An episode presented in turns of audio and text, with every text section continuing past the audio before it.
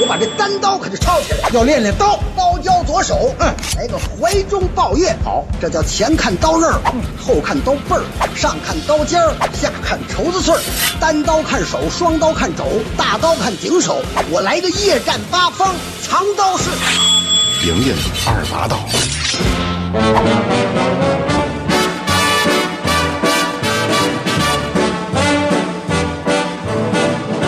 I know I'd go from rags to riches if you would only say you care. And though my pocket may be empty, I'd be a millionaire.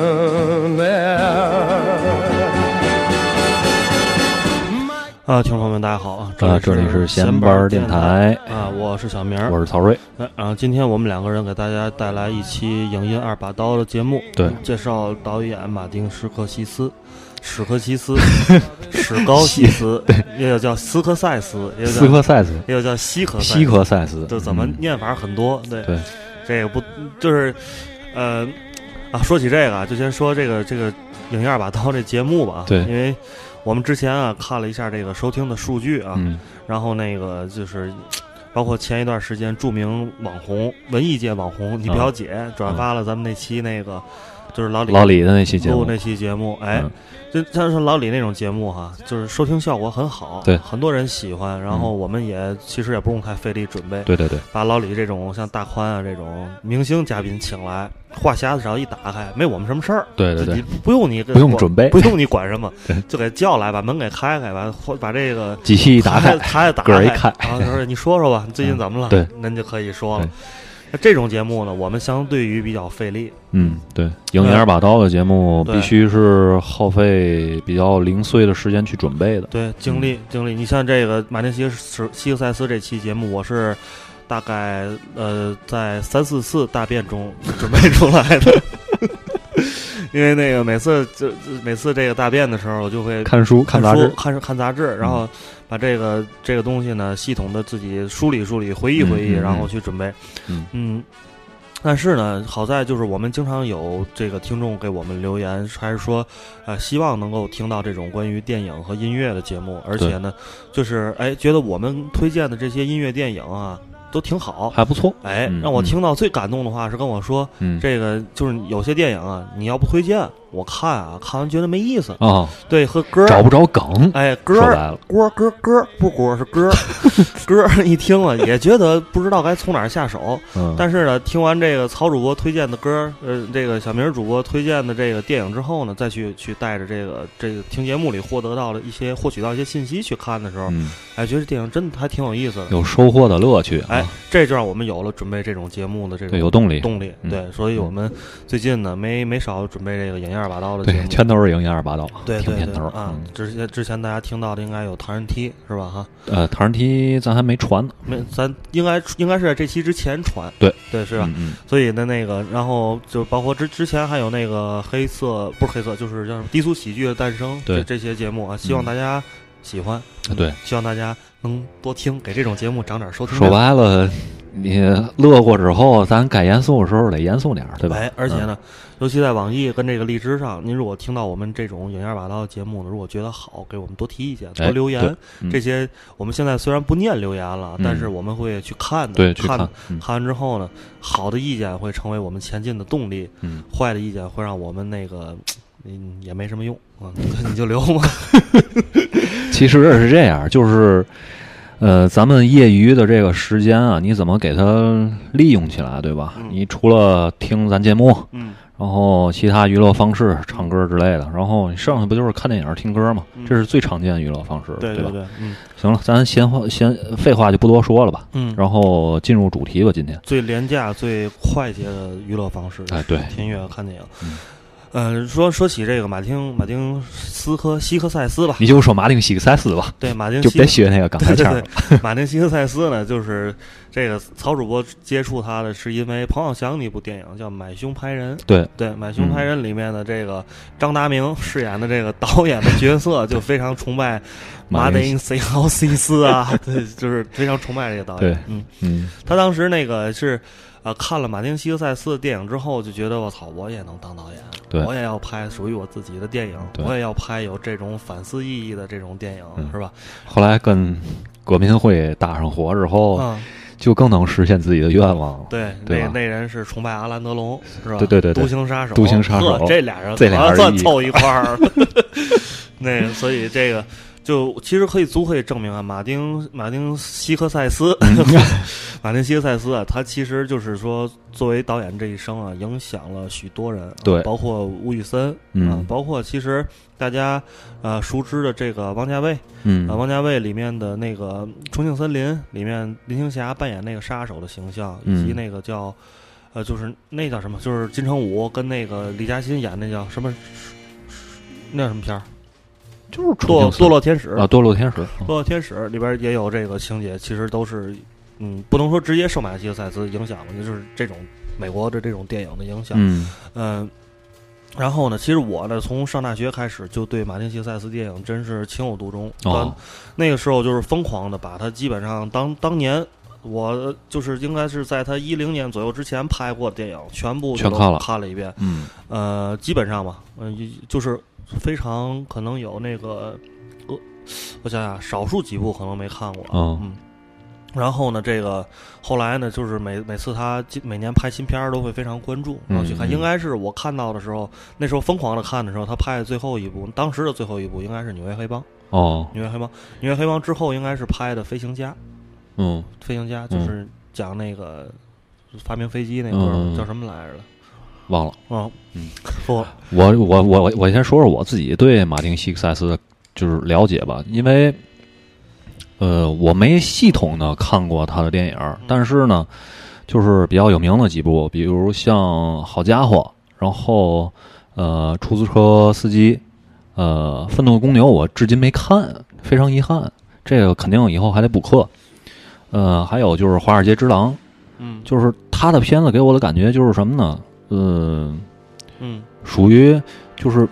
不要特技的那种大片儿，嗯嗯就是它没有这种华丽的特效什么乱七八糟，不像斯皮尔伯格那种，但是他拍出来的这种电影都带着这种史诗的这种气氛。我必须要打断你一下，因为啊现在响起的是出租车司机的主旋律。哦，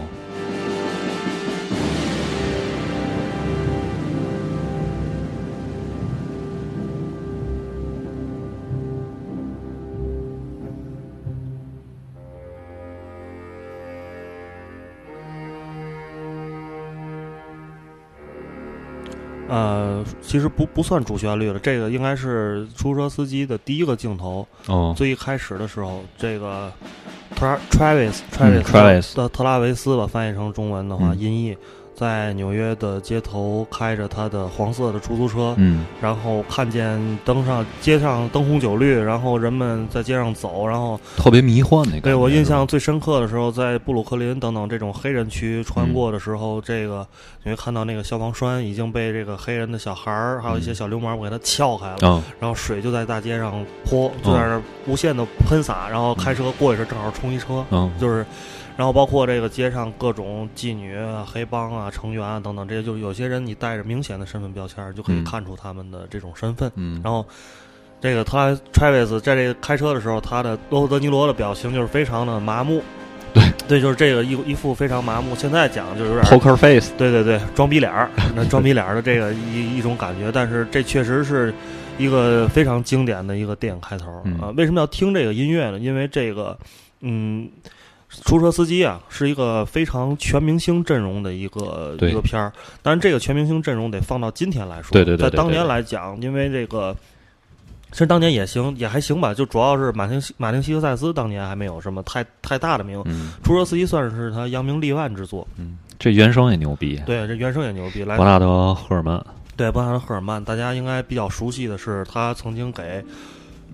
很多那个希区柯克电影配乐。对，最经典的一部就是这个精神病患者、嗯。小提琴的那一段，滋儿滋儿滋儿，那那那一段，就是说在浴室里谋杀的那一段。对。那段其实那段电影那段的配乐，在整个电影音乐的这个历史上，长漫漫长河中，嗯。应该属于非常经典的一个、一个作品了。嗯，然后另外就是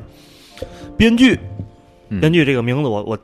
记不住了，啊但是呢，是一个美国的一个非常王牌的一个编剧。啊，这是他的那主旋律对吧？对，这是主旋律，听一下一下啊。嗯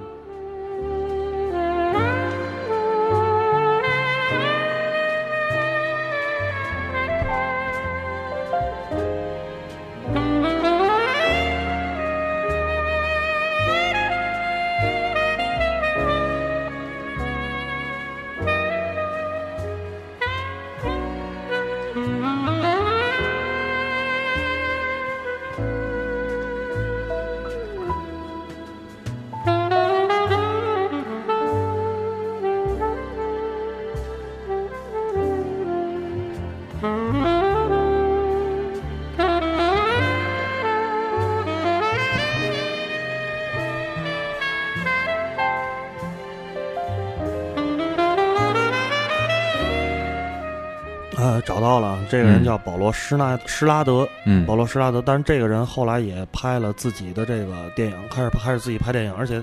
呃，我现在没有查这个编剧年表啊，因为哦好莱坞的很多的这种警匪题材的以及黑帮题材电影，很多都是他编剧，哦是是非常王牌的一个编剧。嗯呃，然后那个这个罗纳德赫曼呢，呃，是伯伯纳德伯纳德赫曼这个人呢也很有意思，他。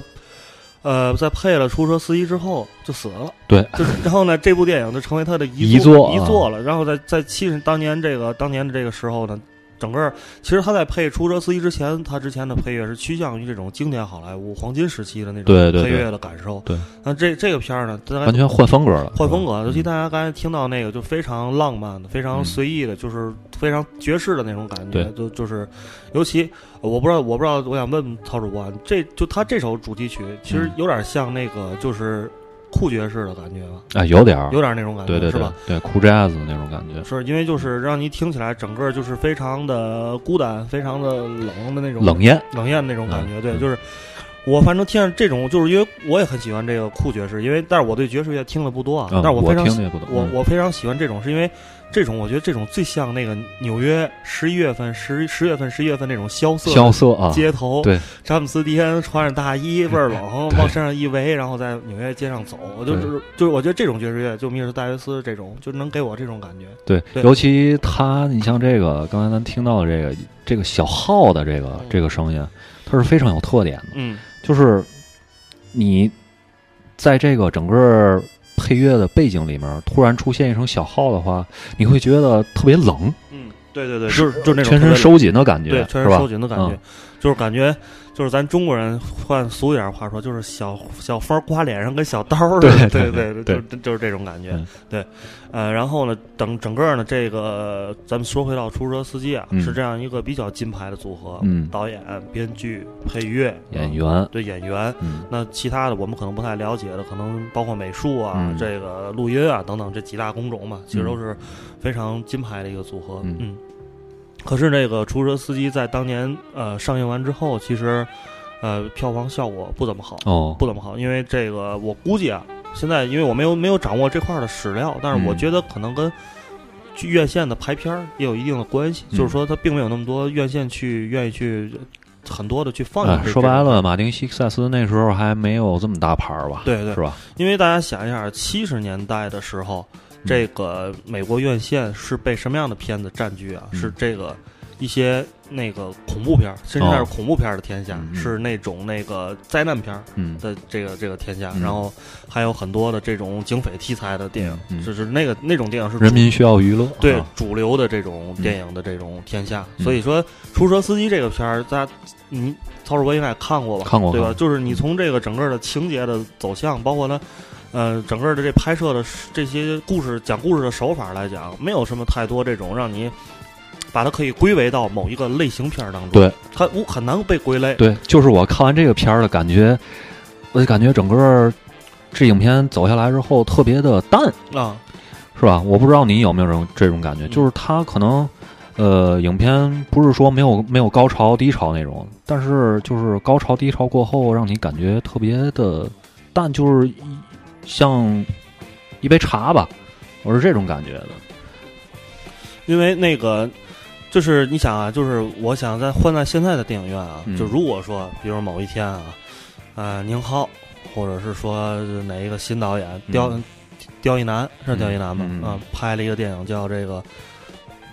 出租车司机 啊，我觉得可能一般的观众也不会说走到电影院里去看这个，就跟你比如说之前没有噱头白日焰火一样，你你都不知道，你不，除非你提提前做一些功课，你知道这电影讲的是什么。对就我为什么要去电影院看这电影？你不做功课，嗯这电影很很有可能就被你略过了。说白了，它不是那种无脑的片儿，对就是我这个专门走娱乐路线，我前期的宣传铺天盖地，对吧？我没有没有没有这个阶段，所以人们想要去对这个电影产生兴趣，就会很困难。对，说白了，对嗯嗯、所以呢，就是当时呢，就是其呃，这出租车司机呢，就之所以在这个整个影影片的选题题材上头，就是可能就是冒了一些风险去选这样题材，嗯所以他需要其他的东西来支撑它，好像这部电影能让更多人看到。嗯就是之所以为什么就是像《白日焰火》，他一定要请像廖凡、像桂纶镁这种嗯有噱头的演员对对对去演如果你连这都没有，那不就成前一段那路边野餐了吗？对，就是真的，你这电影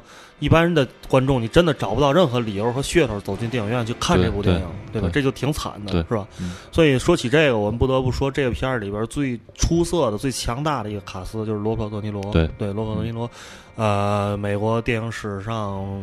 最伟大的男演员之一，之一之之一，嗯。很有可能都没有之一啊。但是我们得不能把就是他他的前辈马龙·白兰度啊 等等这些人把他去去放弃去谈，可能在他同辈当中人中，可能只有说阿尔帕西诺，阿尔帕西诺可以能跟他站到一样的高度，就是。但是我觉得，其实阿尔帕西诺最大的问题是他选片儿没有罗伯特·德尼罗牛逼。罗伯特·德尼罗演过的电影真是就是他自己什么样的很有品位，就什嗯什么东西都演。对对，阿尔帕西诺就是他，除了那个热天午后，嗯我就我对阿尔帕西诺的印象就是，要么就演一个特别坏的坏蛋，要么就演一个特别不着调的警察，就是对，就是他的形，就是相对这个他塑造角色的形象就是比较单一一些。对对，但是可是就是这俩人演技都不差，但是我觉得罗伯特·德尼罗他，而且他多元一点，对，而且他出演了很多这个欧洲的电影，哦。嗯，欧洲的电影，就像比如说咱们会提到的一个叫《一九零零》，嗯一九零零是这个贝尔贝尔托鲁基，贝尔托鲁基哦就是末代皇帝的那个意大利导演，嗯非常重要的一部电影。它嗯。整个讲的是这个意大利整个从这个呃类似于封建吧，封建帝王那种制度，嗯。走向这个民主革命、民主之后，然后资本主义制度的整个这一系列的这个革命的过程，嗯。是一部长篇的史诗性的一个电影。然后这个电影是罗伯特·德尼罗来出演罗伯特·德尼罗是在演完《教父二》之后，嗯，然后就开始受到了这种国际的关注，国际关注之后呢，所以他自己也很努力，然后就选了这样一部电影，和一个意大利的导演去合作。嗯。在当年，这个是很多美国演员可能不会去做的一件事情，嗯。因为在好莱坞混嘛，就这个英语英语片的这个范畴之内，你嗯顶多去英国。哎，玩一票，对吧？对也就可以了，是吧嗯？但是他去选择了去意大利去拍这样一部电影，嗯还挺奇怪。而且嗯 那个一九零零里面有罗伯特·德尼罗的全裸哦，哦就是真真是全裸哦，哦，正面全裸，正面全裸，正面全裸。所以大家如果有咱听这这这期节目的那个小姑娘啊，非常喜欢罗伯特·德尼罗，可以看看，可以看看可带带着这个噱头去看看一九零零。对对，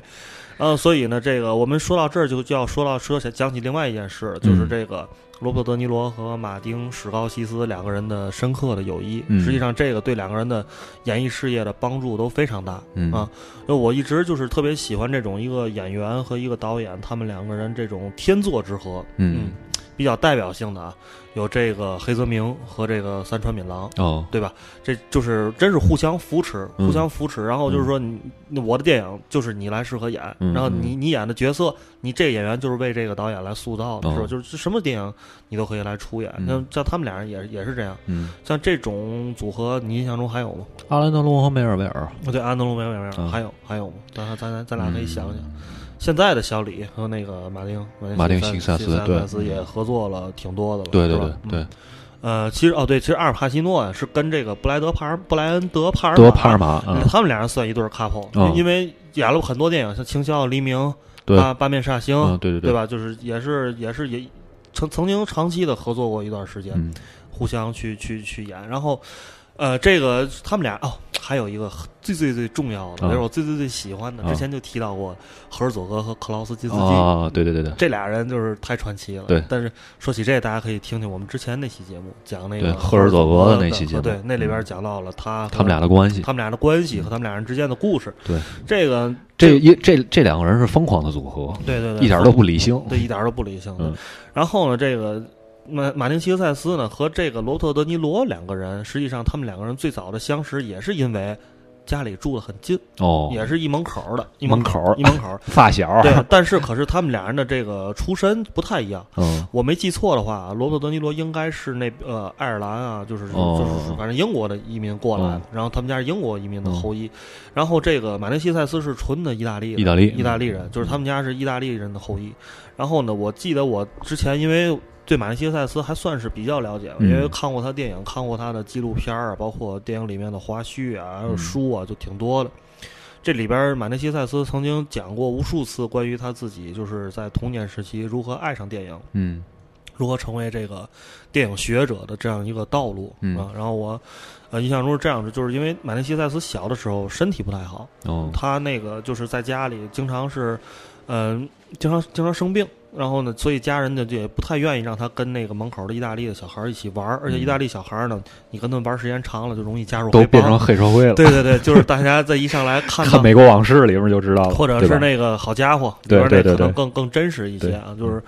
所以呢，家里可能也有这种担心，而且马丁·希克塞斯呢，他从小，因为大家知道这个这个马丁·希克塞斯这人啊，个儿特别矮小，嗯。他个儿特别矮，嗯。他可能才一米七三、七四的这样一个，在美国就算个儿比较矮的嗯。一个、一个一个一个人了，嗯。所以就是他，所以这个先天的这种不强壮。个儿又矮，所以你跟周围这些小流氓玩儿，他们不爱带你玩儿，对。吧？你容易出去受欺负，对。吧？所以导致他从小这个性格呢，相对比较孤僻一点儿，比较内向，对内向一点然后呢，于是呢，就在家经常是在家待着。他说他曾经呃最长的时候有两三天自己一个人在家待也，不出门。也出门就是可能买点吃的，哦，或者家里把吃的给准备好，出门也就是透透气吧，顶多然后然后经常就是一一整天不出门，就跟咱们现在的行为其实很像。对你不出门在家干嘛呢？只能看电视。那个时候，那个时候也没有那个条件。一般的，你像这种意大利移民家庭，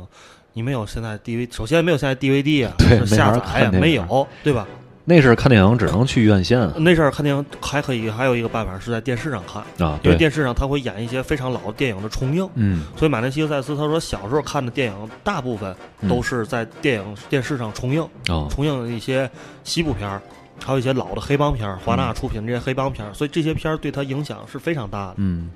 但是这个孩子还是愿意去电影院，因为电影院第一是跟大人在一起，而且对第二这个银幕大呀，你可以对这个大过瘾对过去去这个观赏这个电影。嗯。然后，所以马，但是马丁·西塞斯小的时候没有太多的机会让家里的大人或者哥哥带着你去看电影，嗯所以他呃非常珍惜去电影院去看电影的这种机会啊，嗯。所以呃他在自己的这个有一部后来他拍了一部这个纪录片叫《我的美国电影之旅》，嗯我在这要要要也隆重的说一下这个这个电影，嗯一个一有两有两部，第一部叫《我的美国电影之旅》，嗯，第二部叫《我的意大利电影之旅》。哦，这两部之旅系列，每一部都长达两个多小时。嗯是马丁·希克塞斯以个人的身份，他自己来做解说，呃，把美国电影的整个电影史以及意大利电影的电影史从头到尾回讲了一遍回顾了一遍。哦嗯，然后盘点了他所喜欢的美国导演，他所喜欢的意大利导演，就是这两个，实际他是把自己看作一个美国和意大利。呃，结合在一起一个一合的一个个电影的一个杂种的这样一个嗯结合，嗯呃，这也是他电影最大的特点。嗯它一半具有意大利的那种通心粉的那种味道，嗯另外也注有美国的这种快餐式的快餐式的嗯这种感觉，嗯就是这是他自己的一个认同。嗯呃，我其实。呃，尤其是意大利的电影史，包括这个现实主义等等这些东西啊，我都嗯是通过马丁·谢塞斯这部《我的意大利电影之旅》去系统全面的了解。哦它可以让你，呃，因为因为这么说，马丁西塞斯真的是一个电影学者，嗯就是我认为这个人，这个有这样一个导演存在，这是我辈的荣幸，就我们嗯这些影迷的荣幸。因为说不说他拍的那些电影，他嗯这么多年一直马丁西塞斯在用自己的钱，在用拉各种的钱、各种的嗯投资，去不遗余力的去在做一件事情，就是老电影的修复。嗯然后整个这个美国电影史、意大利电影史上这些非常鲜为人知的电影等等，都是他去修复的。嗯然后呢，我们说到这儿，可以先先随便听首歌吧，嗯就是你找这些歌，因为我想歇一会儿啊。呃，在这些电影里面呢，最重要的一部对马来西亚赛赛赛斯产生最最这个深刻影响的一部电影，叫这个。呃，应该是叫《日落黄沙》，哦是那个萨姆佩金帕的一部一部电影。这这部电影是一部西部片儿。嗯呃，马西塞斯说，这部电影对他造成了非常大的影响，是因为我在这部电影里，他当时看到了第一次在银幕上见到了鲜血，啊，哦在第一次银幕上见到这种枪战的这种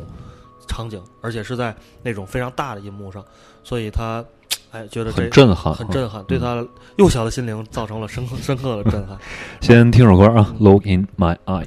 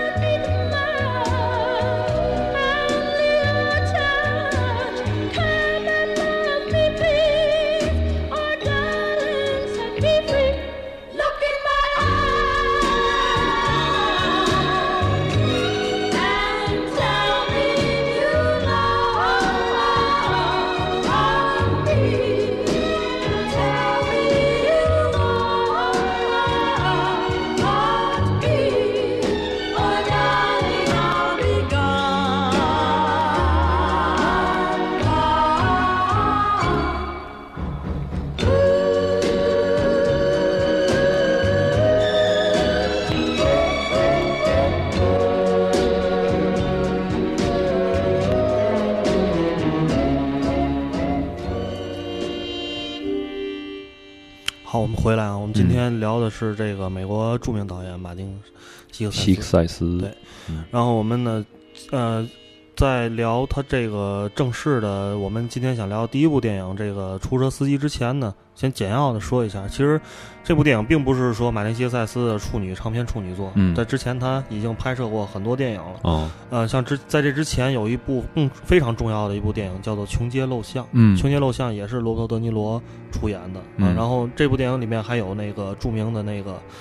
呃，你知道那个就是低俗小说里边演那个大辽那个，我知道，我我忘了他叫什么，对对还有还有嗯我知道那个人，呃，叫凯特·哈维尔，哦，凯特·哈维尔，这嗯。他这他们就是他们两个人一起演的。嗯。然后因为呢，因为当时那个，呃，这部电影讲的其实就是这个在皇后区，嗯意大利就是纽约意大利人居住的这个核心区域里面的一些这个小流氓，他们整天无所事事，然后跟黑帮分子混，嗯，就是这样的一部电影。实际上，嗯这部电影特别像后来《好家伙》那部电影的一个雏形。哦，对，其实《好家伙》就是在后来制作精良，整个这个他整个这个成熟了啊，成熟之后的一部作品。其实《穷街陋巷》跟那个很像，但是嗯充满了这个洋溢着青春的这个气息。里边罗伯特·德尼罗都是这种非常青春的小生，收，绝对收。哦，然后那个，啊、在这之前，其实还还他还拍了很多电影，像那个就是有一部电影叫那个叫什么来着？叫哇，记不住了，记不住了，都是有几部是那个女性题材的哦这个电影，非非常，呃，因为那名字都特别长，你知道吗？嗯就是是有一个叫什么什么 Daisy 总是什么不在家，就类哦似于就这种特别奇怪的名字。但是那那几部电影我也我也都看了，但是就是就挺这个挺难看下去的。哦挺难看下去的，嗯。然后后来这在拍完《穷街录像》之后的第二年，就终于拍了这个《出租车司机》，算是自己在这个电影史上奠定这个自己导演地位的一个电影。这个其实也跟当时的这个政治有关系，嗯因为呃有就是美国的电影学者和评论家曾经就是类似于就是概括这个出租车司机对于美国社会的影响，嗯是说在这个越战。整个进行进行完之后，就是嗯美国社会其实充斥着这种，就是二战之后的遗留的这种创伤的类似的这种社会上的情境。嗯比如说像 Travis 这个角色，他就是一个越战参加完越战的一个人，然后在美国社会上回来之后，这其实是各个国家在战争之后面临的一个问题，就是军人复员军人的复原和安置的问题。对，这个二战之后的这个整个这个黑色电影的思潮、侦探电影的这个思潮，其实都是跟这有关系。嗯。就这些人参加完战争，战争英雄啊，回到自己的祖国之后，发现自己找不着活儿干。没事，儿干，对，发现自己我操，我他妈是战争英雄，我是替这国家打下这个光辉业绩的军人。对对对，回来之后我干点什么呢？发挥这发现这个已经跟这个社会不融了，时代都脱节了。嗯。你在外边打打三四年仗，这个是尤其美国的当年的那个时候的社会发展非常快，对就是像我们我在黄金时期，黄金时期，就是说每天你都能看见新的商品、新的科技走入你的生活，就跟咱现在一样。对每天在电视上你都能看见最新的广告，最新的这个今天发明了这个，明天发明了那个，今天有有今天发明了发胶，嗯明天发明了漱口水儿，后天又发明了这电动剃须刀，都是改变你的对，生活，都是改变变你生世界的。尤其就是汽车这个东西出现之后，我的对美国人整个这个生活改变真是太巨大了。嗯所以这些战争英雄回来之后，发现自己已经很难适应这种节奏越来越快、越来越商品化、越来越资本主义的这种社会。嗯，对然后，可是那个时候呢，有很多电影实际上是在反映这个题材。嗯，但是呢，我们之前节目里面介绍过，受这个海斯法典的影响，对。以及当年当时美国社会比起现在相对没有那么自由，嗯。没有那么呃民主的这种社会里面，就是说这种电影你所拍摄也是受到一定限制的。对对对，所以呢，但是那个时候已已经有了这种战争反思的这种时候，到到到了到这种电影出现，嗯。而到了七十年代的时候，人们人民大众的娱乐，就是娱乐是这个电影院能给人民大众带来的这种主要的目的存在、嗯啊，包括什么那个时候的摇滚乐。摇滚乐，对，等等嗯这些，其实就是让年轻人想办法去娱乐，对吧？对。然后我之前那个也是在跟头破之前做电影专题的时候，也以前在那个公路电影公路电影里面提到过这种，嗯就是说，但可是年轻人呢，却不希望就是自己的娱乐是这么单调的，这么哦乏味的，就是简单的娱乐，还是希望自己能像就跟现在一样，就强调我也我得文艺嗯啊、我得有思想，我得有自己独立思考能力，我得有嗯判断，而不是说需求在变化，需求在变化，而不是去看这种无脑的电影，听无脑的音乐。嗯所以就是说，当《出租车司机》这部电影问世了之后，我刚才还是接着最一开始的话说，美国嗯评论家认为，就是美国人已经很多年没有这样去反思自己的生活，嗯去反思自己生活的困境、嗯生活的这种单调、嗯生活这种，或者是就是说社会用这种娱乐的这种方式去掩盖了一些问题。嗯那出租车司机是把这个问题。啊，伤疤揭开，然后放到电影院里，让嗯大家去直面自己可能要面对的一些问题，嗯对吧？这就是这个出租车司机的，他应该是有几个层次的。嗯首先是从导演这儿开始，他要需要反思，嗯对吧？然后他通过电影，呃，表达出了这种情绪也好，态度也好，然后大众会也会有一个反思，对吧？对，嗯，说完了。对，说完了，嗯嗯，所以我们说到这儿的时候，就是说，就是整个这个其实七十年代啊，包括八十年代，是整个塑造出马丁·希克塞斯作为一个电影导演的一个整个的一个年代的一个年一个年表。嗯就是说，呃，这个时候其实我觉得也是非常适合马丁·希克塞斯的一个。马丁·希克塞斯一直把自己定义，然后呢，其他的各个评论家给他定义都是一个社会的。呃，电影的社会学者，嗯电影的社会学者，嗯因为这个他所拍摄的电影多半都是带着这种批判性的眼光，嗯多半是带这个对于社会问题，会通过他的电影去揭露很多这种社会的问题。嗯然后呢，包括这个一些呃很真实的东西，都会在他电影里去呈现出来。嗯所以，呃，我们后一会儿我们说到好家伙时再去详细的说这个问题然后我们现在先说这个出租车司机，嗯然后出租车司机呢，其实，呃。啊，我想想，我该该说哪儿了？有点儿有点有点忘了。咱听会儿音乐啊。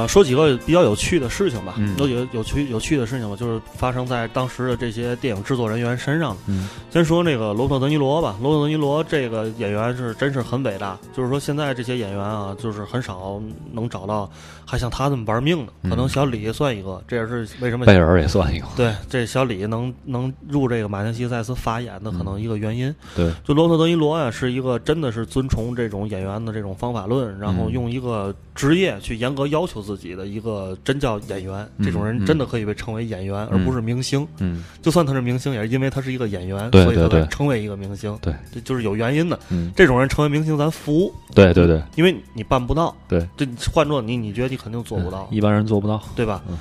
然后呢，我们说说几个事儿，就为什么咱们做做不到？对，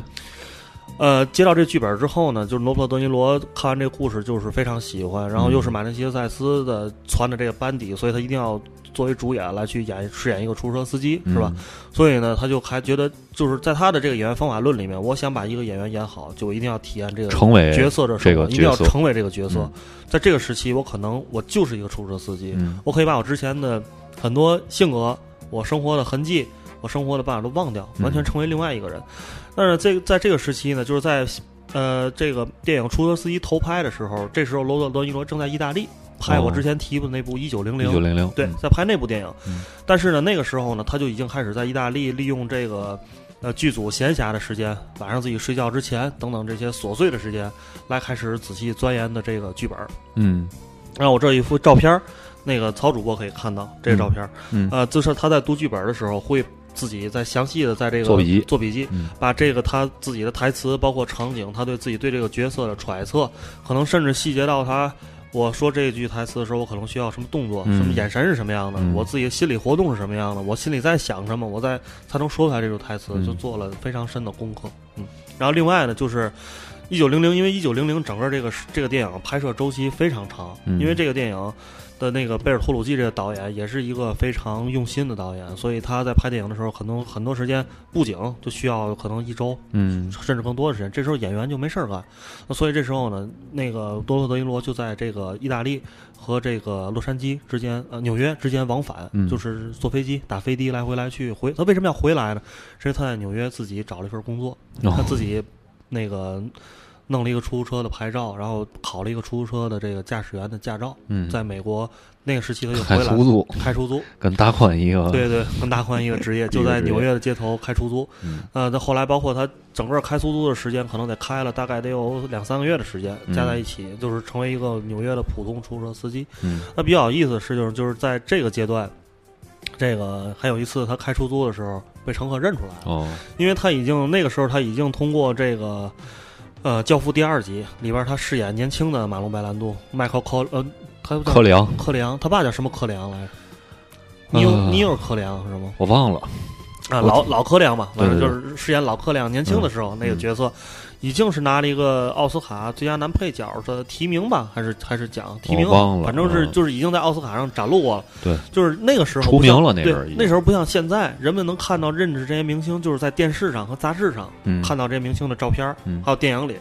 不像现在，你随时都可以上网搜各种明星视频，对吧？就是就采访特别多。那时候嗯没有，你只能通过这些有限的渠道，嗯对吧？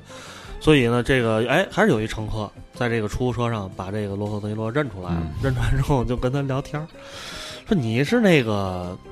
演那个教父那人吗？啊对对对，你你叫你叫阿尔帕西诺对吗？对对对对，说说哎，你不挺有名的吗？说你、你嗯你你怎么开出租来了？你演好几个电影了，对你操，你怎么还开出租呢？这时候就罗森特·德尼罗，我估计啊，这这个这也是看这这个杂志上写的，也是懒得跟他解释，我估计就说啊，对，是我，就是开出租了，说比较敷衍，就是对开出租说。然后这这后边这乘客也够把闲的，有点有点天津人意思说，哎，你说你怎么开出租？说你们演员不挣挺多的吗？我嗯操，我觉得你们都是你们有钱人，你怎么嗯开出租了呢？他说啊是，但是我们这也最近这个片酬片源少，嗯经济萧条。嗯他说哦，说说是我操，这我不知道，说这这是是这个这说这我不知道，就你们这么惨 是吗？我一直以为这演员都过得特别好了，嗯然后呢还给出吃这香喝辣的，对对对，嗯临下车时还给罗伯特·德尼罗给点小费，说、嗯哎你别你还是赶紧演演电影啊，演电影你别别别开这别别干这，你你这不糟践了吗？是吧？哎呦，估计这大哥呀下了这个出租车之后啊，那个估计肯定回去得跟自己朋友得吹牛逼。那天我打车看谁谁了，估计估计得有这样的情节出现。嗯所以这个这是他当出租车司机的时候一个一个一个小经历啊，那挺有意思。但是我咱们还想说的是这个演员的这个敬业。嗯啊所以现在那个回想起来，罗伯特·德尼罗在这个表演的时候，确实有很多细节都这个、都是能够让能够就是说用到他之前开出租车司机的这段经历。嗯比如说一个一个表演的一个细节啊，你知道马内谢塞斯在出租车司机里客串了一小角色吗？忘了没注意，呃，大概在电影的中后段的时候，嗯罗伯特哎。前前半段的时候，应该是嗯罗伯特·德尼罗在一个夜总会门口拉了一个客人，就马丁·希克塞斯。哦马丁·希克塞斯开车门就坐在后排了，哦。坐在后排之后呢，就开始跟那个罗伯特·德尼罗叨逼叨，嗯，然后就跟他吹牛逼，就是那种怎么说呢，就是让你知道我是一个狠角色，哦。哦，我是有社会地位的，你可嗯别惹我，嗯然后就跟你，就是现在有点类似于。就好像东北人都爱吹牛逼，社社会人儿，哎，对对，啊是社会人的这种感觉，就开始跟罗罗叨逼叨叨逼叨。嗯，叨逼叨的时候呢，一会儿就跟罗伯特·德尼罗说一事儿，这也不知道真的假的，反正就在车上吹牛逼，就是我把我媳妇给弄死了。嗯啊，人你牛逼，哎，你牛逼，你能有我牛逼吗？嗯我把我媳妇弄死了 啊，就开始说这事儿。嗯然后呢，在这个表演的时候呢，因为是马丁·西塞斯亲自演，那跟嗯罗特·德尼罗俩人碰这场戏。嗯他说：“这个我当时他马丁·西塞跟他说，是我在讲这个事情的时候，作为你一个出租车司机，你应该我操，这人长什么样的？我得回头好好看看。嗯应该在开车的时候，一边跟我聊天，一边会不时的回头想去看这人。嗯然后罗特跟罗跟他说：不行，嗯，我不能这样干。嗯，说呢，因为我在做出租车司机的时候，司机司机顶多从后视镜后视镜看不会回头看你，对，就是一直要开车嗯啊，真是对，顶多是斜眼从后视镜看。嗯最后两个人通过这个商量，觉得还是这样演比较好。嗯所以大家在看这段情节的时候，罗德尼罗是一直从后视镜里面啊去看马啊丁、这个镜头我记得，然后那马恩西塞斯也很多镜头都是出现在后视镜里面、嗯啊，而不是说两个人去回头去对话有。交有直接交流对，嗯包括最后就是马恩西塞斯到了那地儿下车的时候，罗伯特·德尼罗也是一直斜着眼睛从后视镜里看这人下车走。嗯嗯，是这样一个情节。嗯好，我们可以再听一首歌，好再再休息一会儿。嗯，这首歌是什么？Sunshine of Your Love，、嗯这其实都是那个嗯好家伙里面的歌。好，咱来听一下。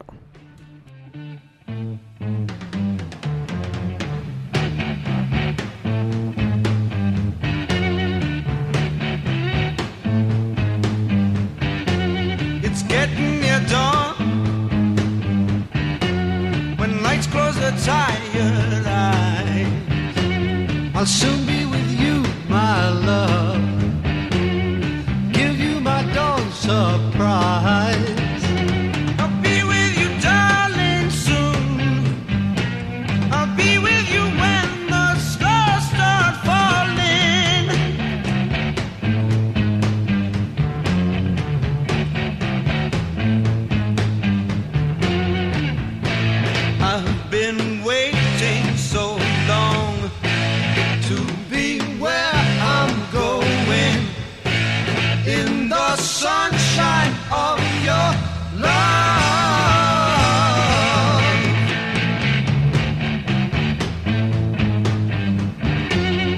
I'm with you, my love.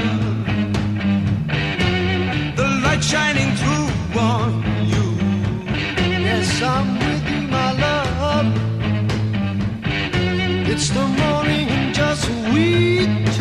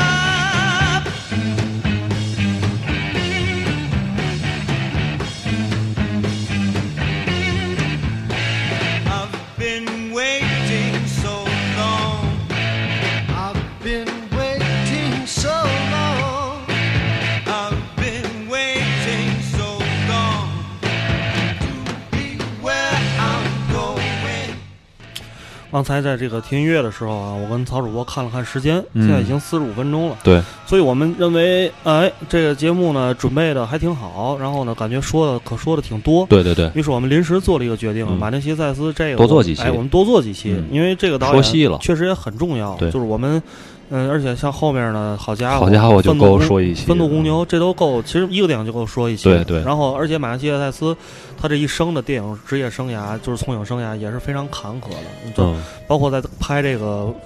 那个愤怒公牛的时候，嗯遇到了很多的事情，这哦咱们后边可以再细说。可以，所以我们临时决定这期节目咱们再说一会儿，然后一个小时之内把这期节目结束啊。然后我们现在听着也不累。对我们刚才说了这个罗特·德尼罗，嗯然后呢，我们再用一点时间来说说这个布纳德·赫曼。嗯刚才我们也提了一些，嗯这个我们现在仔细来说一说布纳德·赫曼。伯纳德·赫曼呢，实际上是一个非常有音乐才华的电影配乐大师。嗯，对，然后呢，在整个他的配乐呢，就贯穿了整个的黄金好莱坞时期，为嗯这个希区柯克的很多电影都，就是说怎么说呢，画起到画龙点睛的作用。嗯像大家比较熟知的这个《迷魂记》，嗯然后《西北偏北》，嗯然后还有《惊魂记》，《惊魂记》就是惊魂精神病患者，嗯这是另外一个翻译啊嗯。的这个这些电影都是由伯纳德·赫曼来写作。嗯但是呢，这个大家如果了解这个希区柯克的话，会知道希区柯克这个人呢，是一偏执狂。嗯，这个人是一个巨大型的偏执狂，所以大家看到他的电影的时候，就会发现制作非常精良，每一个都是属于。就是计算机的，呃，就不是计算机，摄影机，包括人的这个演员的走位、台词等等，都是精确到按秒来计算的。嗯就是你必须掌控一切。哦希区柯克是那种掌控一切的导演，嗯就是剩下我不允许你演员就是有太多的发挥。哦你想出演一部阿尔弗莱德·希区柯克电影，你先得给自己上一课，先得听导演的，你得听我的。嗯嗯，所以这是，但是为什么这些演员都听呢？是因为这些你不管什么，这个就这些什么呃出演过他电影这些明星吧，什么嗯那个英格丽·褒曼了，什么格雷斯·凯利了，包括这些男星，嗯。洛特·史德华，呃什么史德史都华等等嗯这些，啊，他听这个听导演的意味就是我能让你出名，你只要哦演了阿尔弗雷德·希区柯克电影。我能给你塑造一个新的角色，我能让你出名。嗯。所以呢，这也就是说，这个伯纳德·赫曼，我们说完这个前提，他作为一个一个配乐大师，嗯。实际上他在跟阿尔弗莱德这个希区柯克的合作当中，嗯，其实很多地方他可以展示自己的才华。你像嗯像这个《惊魂记》《精神病患者》嗯这种电影，他的这个电配乐可以名垂青史。嗯但实际上，更多的时候，这博纳德·赫曼的配乐是要跟着希区柯克电影走的。嗯于是呢，我们就讲一个事儿，嗯讲一个这个就是在电影这种黄金 couple 的合作当中，这个伯纳德·赫曼和阿尔弗莱德·希区柯克为什么破裂了？嗯呃，当时呢是一部电影叫《冲破铁幕》，嗯嗯，这《冲破铁幕》我没记错的话，应该是加里·格兰特主演的嗯啊。这一部阿尔弗莱德·希区柯克电影，那那部电影已经属于希区柯克晚期的作品了，应该是我看我看一下啊，嗯应该是进入应该六十年代以后的一部电影。嗯然后这个时候呢，这个希区柯克呀很信任这伯纳德·赫曼了，因为嗯俩人合作时间太长了，就把这个电影的剧本啊等等这些资料都给这个伯纳德·赫曼说：“哎，你去写去吧，嗯我我我拍我的，你写你，最后咱一碰一对，哎就完了，对吧？？嗯一合，对，嗯然后伯纳德·赫曼当时就想，哎，这个时代在变化。This time they are changing，对吧？然后说，我这音乐是不是也得 changing 一下，对吧？所以就是说，为了迎合这个青少年的口味，他把这个配乐里面弦乐、管弦乐、大交响乐的这种，哎，这种细分给剪了，啊，加入了很多爵士乐、轻快的现代音乐的这种，现在嗯。哎，这种元素。心思活络了，对，然后呢，这他个人认为这样没有问题，然后就嗯。把这整个音乐全都写出来了。嗯。写出来之后呢，去德国录音，就开始录音了，嗯。也没跟希区柯克打招呼，哦。自己就录了。录完之后呢，当时德国整个这个交交响乐的配乐乐团的这些乐手都觉得嗯。这个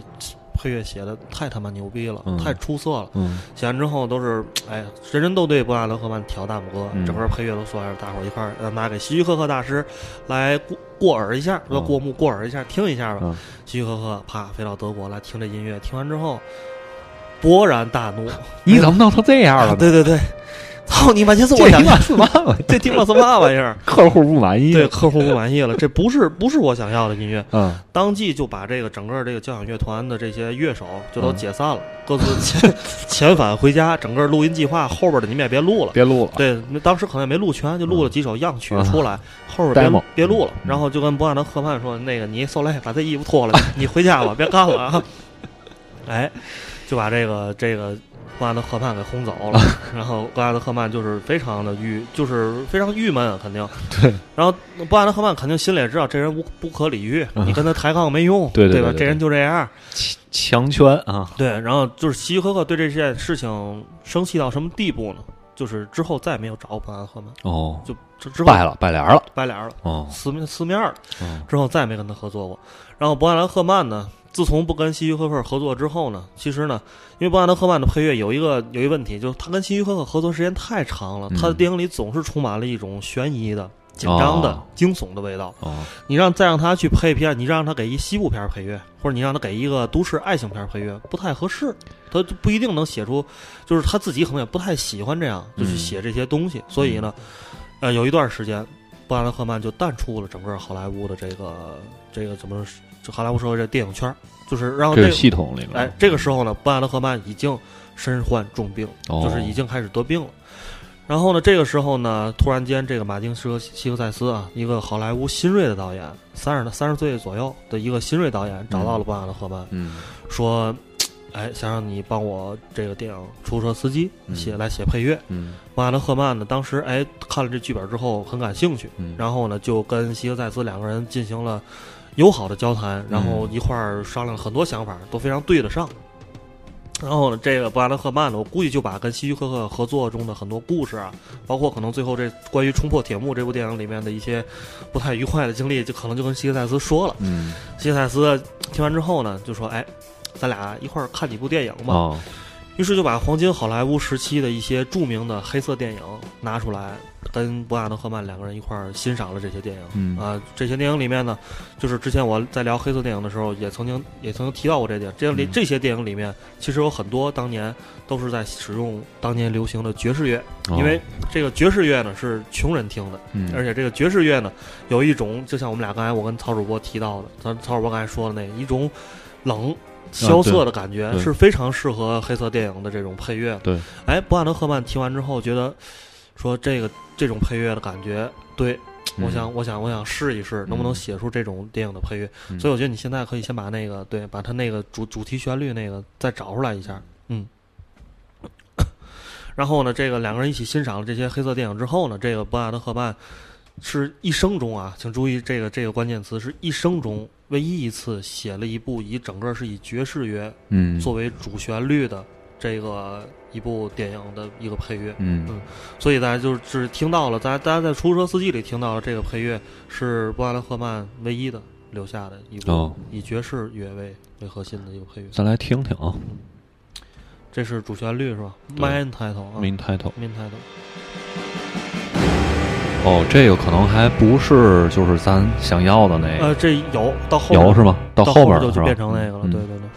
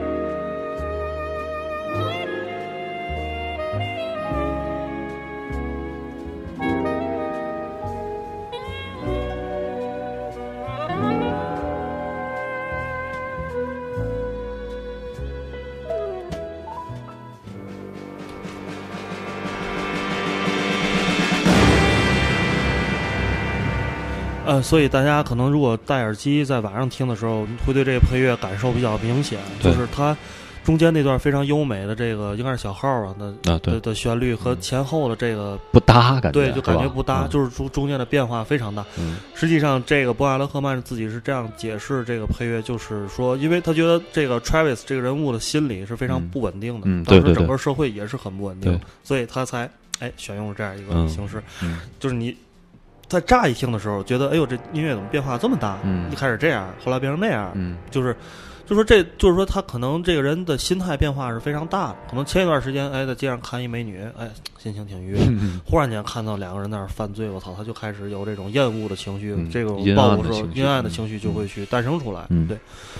所以呢，这个配乐呢也是非常遗憾的是，在这个电影拍摄期间，嗯布拉德赫曼就已经辞世了。去世了，嗯已经去世，就电影还没上映，这个主创人员已经去世一个，所以最后希克赛斯在电影最后的时候是写上，就是写了一个告白吧，就是给、嗯把这部电影献给这个布拉德赫曼，这个布纳德赫曼配乐大师。对，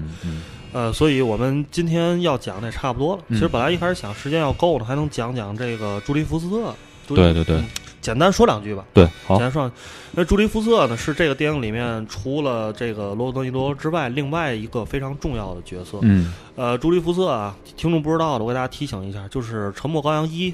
里边那个睿智的女 FBI 干探，就是就是她。嗯但是这个这个电影是朱莉福斯特最早出现在人们视野里面的一个，他十二岁吧，当年，对，就就出演这部电影。嗯那时候他已经是童星了，对，他在十二岁之前就已经演过一些电影了啊嗯。但是呢。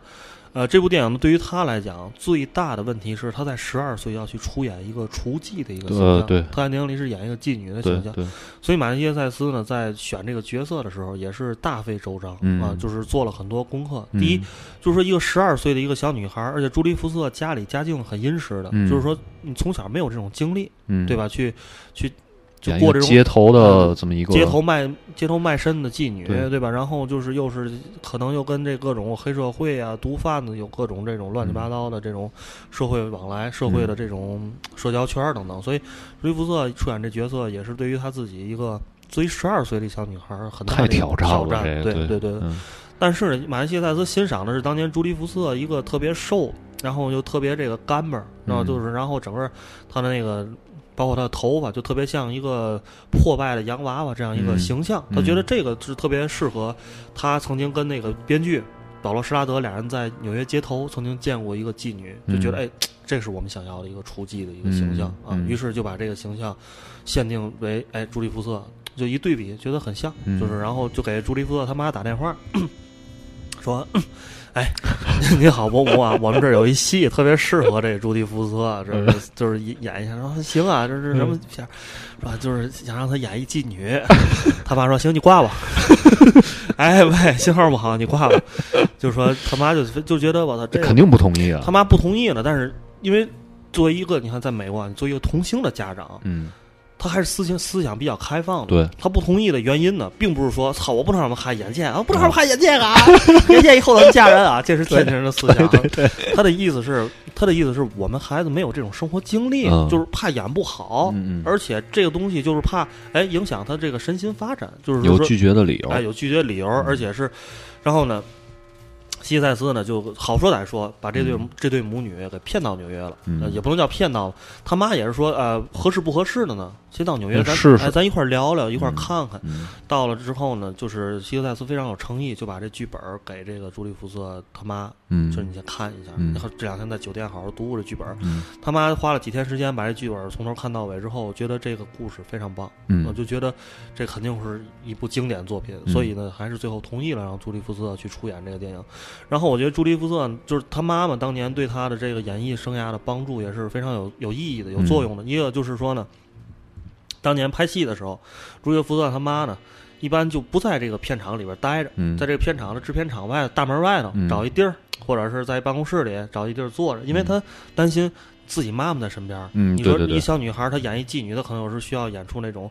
哎，有点放荡，有点这种妓女那种感觉，但是可能嗯。他妈在这儿，她不敢演，嗯。她有时就感觉身边有熟人在，她会收着，对对吧？对，这就跟现在你在这个网上看直播，嗯。你说你要看，就是你有一姐在身边直播，嗯。她知道有几有几个熟人看着嗯直播，她表现出来肯定不一样，啊对对对。对吧？对放放不开，放不开，嗯。他跟陌生人的时候，他能才能展现出自己的另一面，嗯。所以他妈的就觉得，哎，我不能让我女儿看到我在现场，嗯。但是又不能离得太远，就还你还得保护她们。未成年嘛，哎，嗯。另外呢，有一个特别有意思的是，因为当时呢，朱利福特才十二岁嘛，嗯。所以受这个少年儿童这个电影福利法的保护，嗯。就是在这些儿童参加工作就有片酬的这种工作的时候，嗯。每天工作不能超过四个小时还是六个小时，嗯就是每天工作时间很短。啊可是那时候呢，就是跟中国一样，哦你知道？就一样，没有一个剧组让这个孩子每天就工作四六四五对对对个小时，肯定的，肯定得超负荷工作。嗯啊，这个呢，路易福特他妈也很理解，所以有时候呢，就是经常在片场周围，一看有这个这些公检法机构来过来检查，他妈就来现场，哦，就是跟这些公检法的这人员说，哎，没事儿，我们家孩子没事儿，能能演，就是把这个就是打打马虎眼嘛嗯，咱天天含过去了就。就嗯含糊其辞，含过去，让这个电影的拍摄能够以一个正常的、顺利的嗯去进行。而且我看好像那个杂志上写着还有嗯他姐姐过来替他有有一个替身是吧？因为有好多这种这种有污秽语言啊，或者是比如说有一些跟性啊、挑逗的动作什么的等等挑逗动作这些关系，嗯就是由他他姐姐来替成这个成年人成年人来替他这个作为一个替身吧，嗯来出演。对，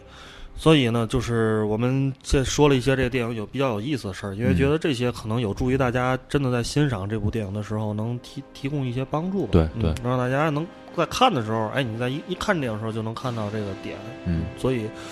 呃，最后我们再说一个最后一场戏吧。嗯最后一场戏，最后一场戏呢，也是这部电影里面最让人印象深刻，也是这部电影里最影史、最经典的一场嗯戏。然后就是罗伯特·德尼罗呀。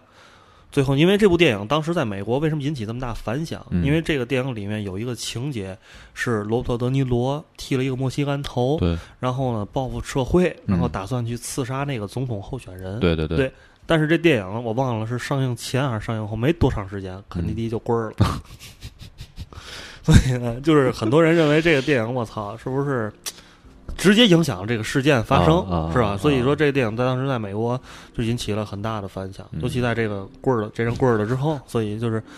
呃，但是呢，这电影里我提前说一下，他刺杀这个、刺杀这个这个总统候选人嗯没有成功，嗯是总统候选人还是市长候选人，我啊忘了。我也忘了啊，那反正是一个政客的一个候选人吧，嗯他没成功，嗯他带着枪，穿着他那 M 六五想想去，嗯但是在那儿要掏枪的时候，看周围有很多警察，嗯他就没没成功，嗯没没想去，但是他就觉得。这个这个人的那那那个心里就是我操，我得干点大事儿，嗯我不能天天就能开出租车。嗯于是他就拿着那枪去拯救朱迪福瑟扮演对这雏妓，对。把那里边的那些那个皮条客等等黑帮成员全都杀了。全都弄了，嗯。对，杀完之后自己也中枪了。嗯对，但是没死，对，最后。最后一个镜头是他自己拿着枪对着自己脑袋想自杀，嗯。连开好几枪，但是发现枪里已经没有子弹了，嗯。这枪都已经打完了。嗯。对，呃，在那个那个镜那个最后这场戏里面，整个用了很多的血浆，哦。这个是在当年的这个电影史里面，当年的那个电影发展的时代里面比较少见。嗯。就是最后一场戏是在以当年的角度来讲非常暴力，嗯。尤其有一枪是从一个皮条客的脸直接打到啊后脑，对出去了对对，想起那个狄仁杰了，是吧？对就是就是你想从脸直接打进去，就是大概人面颊骨这块位置直接打到后脑，这样一枪，然后还有一枪是从脖子打进去的，嗯然后整个大家可以看电影是最后一场戏，可以看见整个那血跟喷泉一样往外呲，嗯就是特别暴力。然后，所以这个在当年电影院里，尤其就算是成年人观影，也是一个很非凡的体验了。你不能以它跟今天的电影比啊。对对对对对，今天的恨不得肉肚肠子什么都能拿出来，直接对吧？各种验尸的场景嗯都非常的多见了。嗯但是当年那个场景实际上是很少见的，嗯所以就是说，为什么很多现在大家回头你回头看，你觉得尤其哦，还有一个重要原因，就是那个时期，呃的美国电影其实很多还就是就是出租车司机算是新电影的一个代表的一个开端。嗯嗯其他电影很多的拍摄手法，你去找找其他七十年代电影，还是那种美轮美奂、哦。那种传统经典经典好莱坞时期的一个延续，嗯所以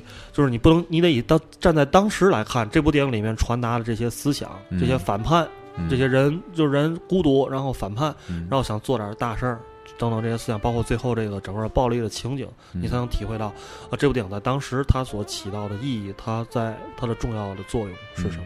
而且还有一个小插曲啊，这个德尼罗最后那场戏，他是剃了一个墨西干头，嗯嗯，但是这个剧里面就是演电影的时候，这个头发应该是粘上去的，对，是粘上去的。因为呢，这个主要原因是因为罗伯特·德尼罗呀，在拍《出租车司机》的时候，他已经签了下一部戏的片约了。对，下一部戏的片约里边需要他有头发，对所以他不能说再再去花时间养头，而且那个是戏剧的这个档期都已经定好了。比如这部戏是七月份结，那部戏可能八月五号就开拍了，头发长不了那么快，头发长不了那么快嗯。当时可能也没有这种生发膏啊，这种先进的技术。然后，所以呢，就是他，而且多洛德罗觉得那个头发可能自己也是有一些一些想法，所以当时这个那个莫西干头，大家仔细看的话是完全粘上的，对，但是非常真实，嗯非常真实到如果我们不在节目，你不知道我们在节目里说这事儿，你看的时候肯定是以为他当时是剃的。而且这个莫西干头是有意义的，嗯，是打仗的时候，对，就是好像背负特殊任务的人对剃这个头，剃这个头，嗯对，呃，这个因为基本上就是一个这个怎么说呢？就跟这个墨西干头啊，嗯我给大家举一形象的例子吧，嗯咱看那抗战片里大刀队、啊，去这个赴赴死之前，一人一碗酒，拿这大碗，必须那酒得倒到碗外头啊，然后大伙儿喝完之后把那碗啪一摔，摔然后就去了。这墨西干头大家就可以理解为在突击队，对对对，敢死队这么一个这么一个意义吧。嗯所以呢，就是在这儿讲了这么多吧。然后我们今天主要是讲了讲马丁·西克塞斯这个最早初期孩童时代，他的一些受的一些电影影响和一些自己的最原始的初期的积累，以及他第一部经典的代表作品《出租车司机》里的一些故事啊嗯。然后这个节目呢，我们可能会在。呃，两三个月之内陆续给大家呈现出来。对然后后面我们可能会讲好好家伙和愤怒公牛啊，对大家如果喜欢的话，持续收听吧。对，然后今天我们就先也可以提前看看，看完之后哎呢，再听我们说，这就更有意思。对对吧。那我们今天呢，暂时先把故事先截到这儿啊。OK，马丁·谢塞斯和罗伯特·德尼罗的故事先嗯截到这儿。好，拜拜，大伙儿拜拜大家啊！这是今天节目的全部。嗯